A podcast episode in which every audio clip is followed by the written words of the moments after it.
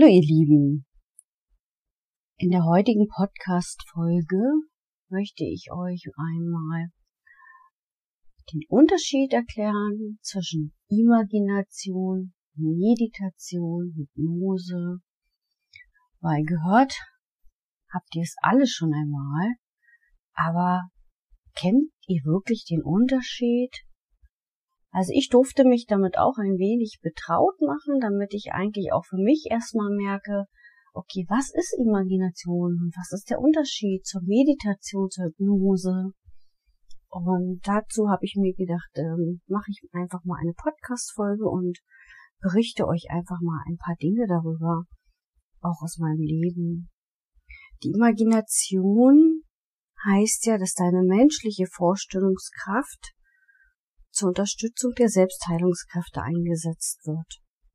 Sie wurde von dem Schweizer Psychiater Carl Gustav Jung ins Leben gerufen und gehört vermutlich zu den ältesten Formen des Heilens. Schamanen heilen seit Jahrtausenden dadurch, dass sie mit dieser Methode veränderte Bewusstseinszustände herbeiführen.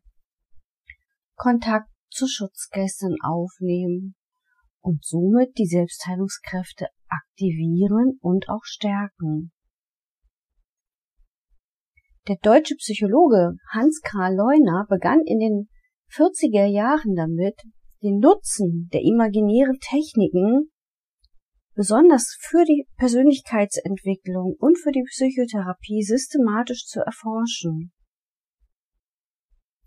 Die Imagination bezieht sich dabei auf deine gesamten Sinnesreize, auf die Kraft der vorgestellten Bilder, während sich zum Beispiel bei der Visualisierung, so wie das Wort schon sagt, die Konzentration nur auf voreingestellte Seeeindrücke beschränkt wird. In dieser Methode der Imagination werden sehr viele unbewusste Prozesse in Gang gesetzt, und sie wird zum Beispiel auch unwahrscheinlich viel in der Traumatherapie eingesetzt, unabhängig von der Art des Traumas. Es gibt ja Bindungsentwicklungstraumen und es gibt Schocktraumen, die natürlich eine unterschiedliche Gewichtung auch haben. Die Imagination kann dir zum Beispiel aber auch helfen, dich wieder in deine Mitte zu bringen, wenn du gerade vielleicht in einem ja emotional tief steckst oder wenn du in Gedankenschleifen gerätst, sozusagen auch in Depressionszustände hineinrutscht. Wenn du dich nicht gut fühlst, dich verzettelst oder ja, eben auch mal in Panikzuständen gerätst. Vor allem ist es dann hilfreich, wenn man die dazugehörigen körperlichen Begleiterscheinungen hat, bestimmte Fähigkeit zu entwickeln, die diesen Zustand gar nicht erst aufkommen lassen. Ja, der Zustand wird von den Menschen ja als äußerst bedrohlich wahrgenommen, aber er ist ja nicht ähm, tatsächlich bedrohlich. Und dafür kannst du die Imagination wunderbar nutzen. Die vorgestellten Bilder bei der Imagination wirken eben anders als Worte denn damit werden andere Gehirnareale aktiviert und trainiert. Dieses fördert die Fähigkeit zur Verarbeitung in unserem Gehirn. Und dabei spielt die Amygdala zusammen mit dem Hippocampus eine wichtige Rolle. Die Amygdala ist mandelförmig, man sagt auch unser Mandelkern. Ähm, ist für unsere gesamten Emotionen zuständig. Sie ist das Angstzentrum und wird durch unsere gesamten Sinnesreize gesteuert. Sie schickt dann die Informationen an den Hippocampus, der diese Informationen dann verarbeitet und im Langzeitgedächtnis ablegt. Der Hippocampus, muss man sich vorstellen, ist wie so ein ja, Bibliothekar, der die Information von der Amygdala bekommt und dann diese Puzzleteile Stück für Stück zusammenschiebt. Dafür braucht der Hippocampus natürlich alle Gefühle, alle Erinnerung, alle Situationen visuell, au auditiv. Und um das zu erreichen, braucht es dann zum Teil eben auch die Imagination, um das im Langzeitgedächtnis abzulegen. Und je nachdem, was wir natürlich für Erfahrungen gemacht haben, erfolgt die Verarbeitung dann auch unterschiedlich. Denn jeder Mensch hat seine eigene Art der Veranlagung, ähm, Wahrnehmung zu fördern, Wahrnehmung zu schulen. Na, das ist immer abhängig von den fünf Sinnesorganen in unserem Gehirn. Und ja, was sind die fünf Sinnesorgane? Ich möchte es gerne noch mal kurz sagen. Also das ist ne, das Sehen, das Visuelle, das Hören, das Fühlen, das Riechen, das Schmecken. Und natürlich ist das sehr subjektiv betrachtet und wirklich für jeden Einzelnen gesondert und individuell zu erforschen.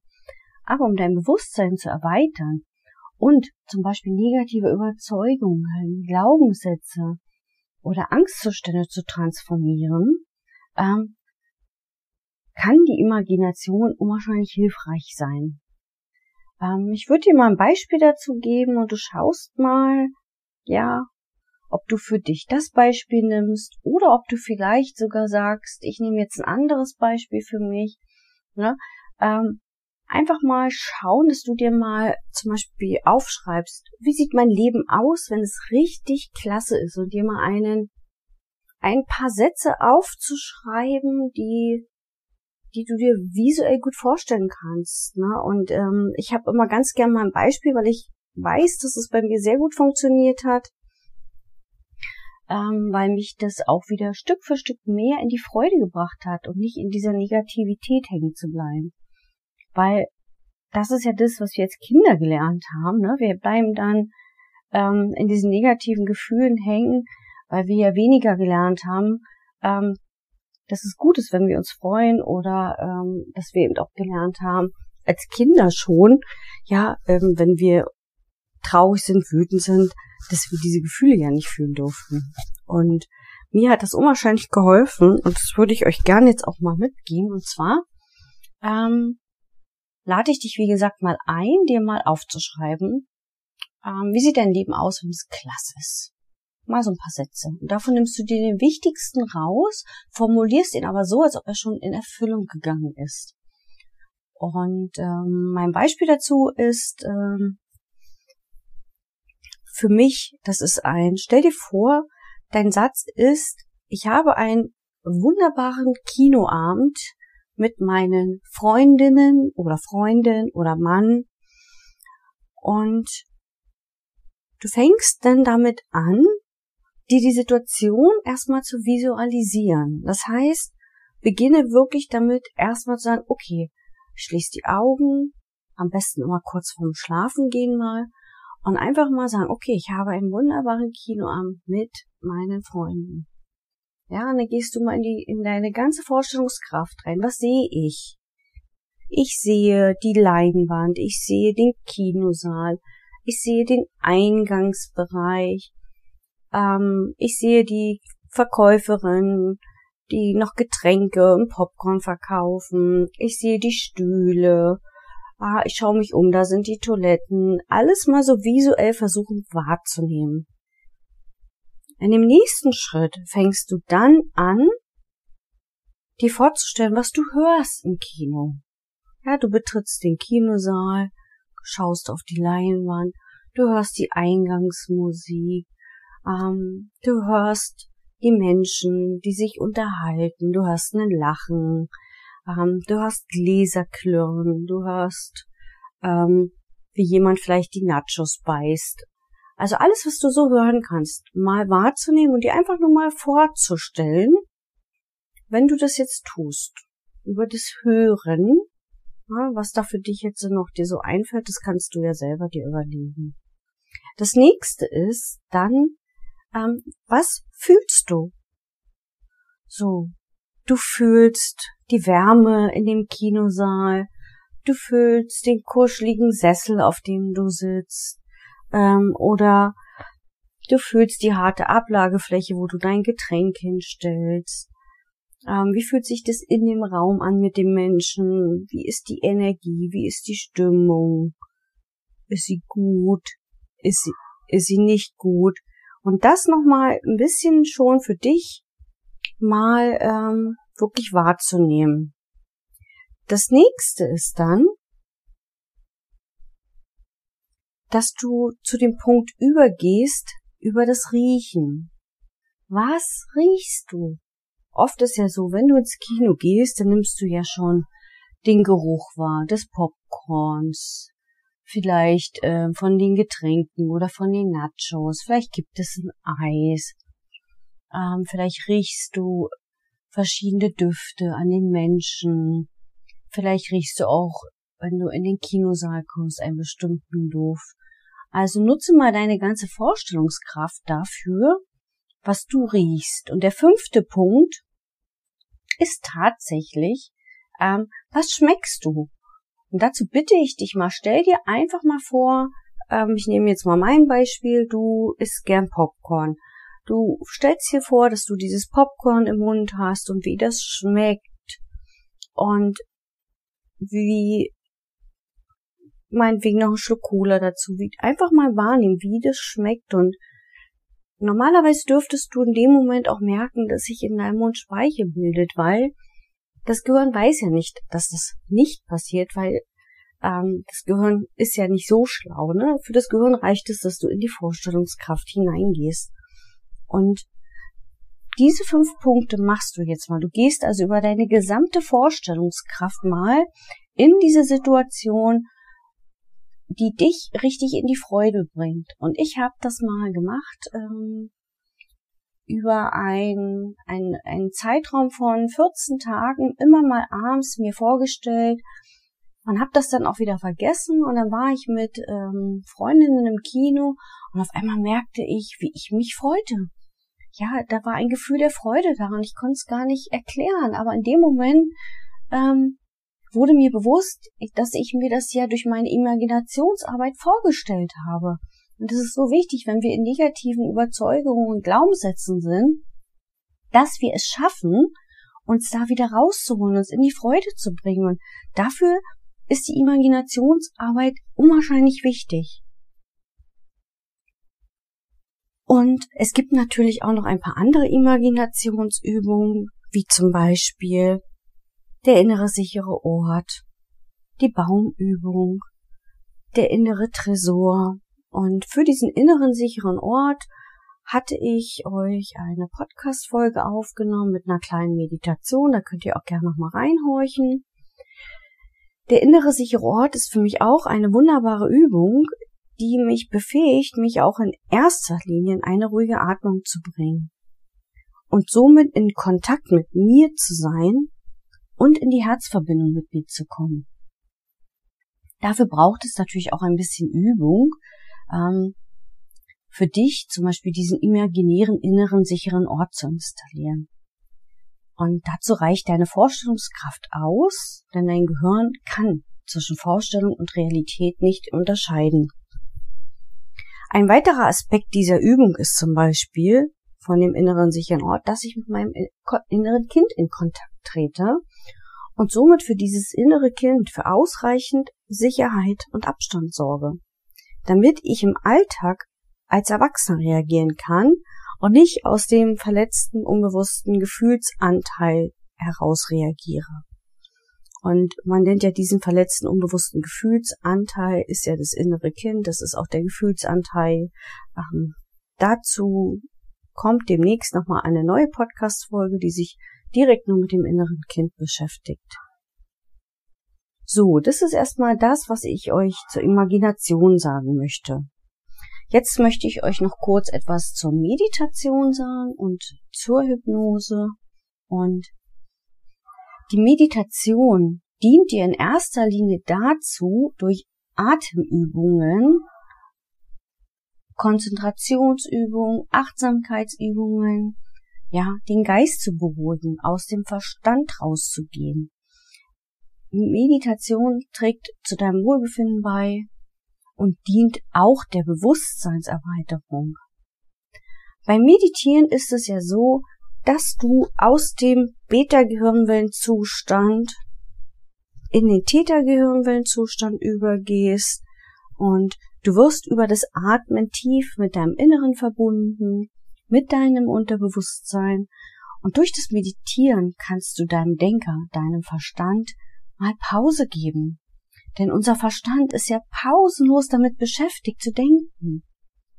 Wenn wir uns vorstellen, 70, 80, 90.000 Gedanken denken wir am Tag und davon haben wir lediglich 5% Bewusstsein.